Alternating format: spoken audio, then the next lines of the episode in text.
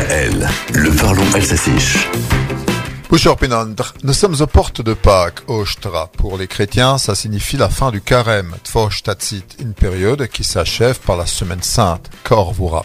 Cette semaine est marquée par des jours forts. Elle a commencé dimanche avec les rameaux, Tarpol Masuntik, pour s'achever sur la vigile où veillait Pascal, Nord.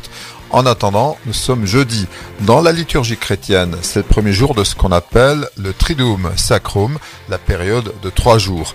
Le jeudi saint que nous appelons Kriantunchtik, jeudi vert, c'était le moment de manger vert, effectivement, choux verts, poireaux, épinards, etc.